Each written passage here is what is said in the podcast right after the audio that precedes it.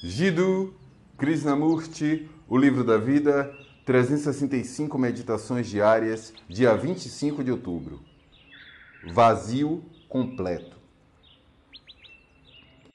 Para ocorrer a completa mutação na consciência, você precisa negar a análise e a busca e não mais ficar sob qualquer influência, o que é imensamente difícil.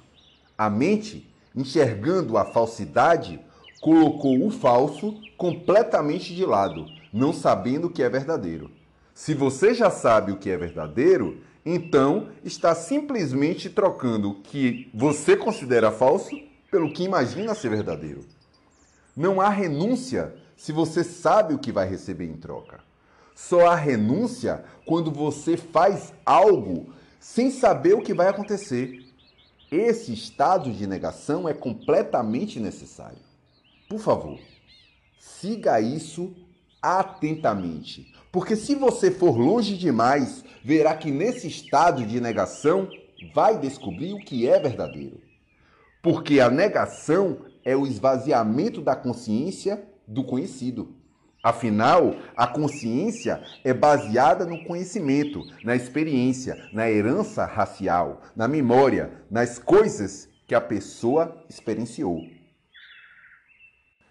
As experiências são sempre do passado, operando no presente, sendo modificadas pelo presente e continuando rumo ao futuro. Tudo isso é consciência o verdadeiro depósito de séculos. Ela só tem sua utilidade na vida mecânica. Seria absurdo negar todo o conhecimento científico adquirido no passado.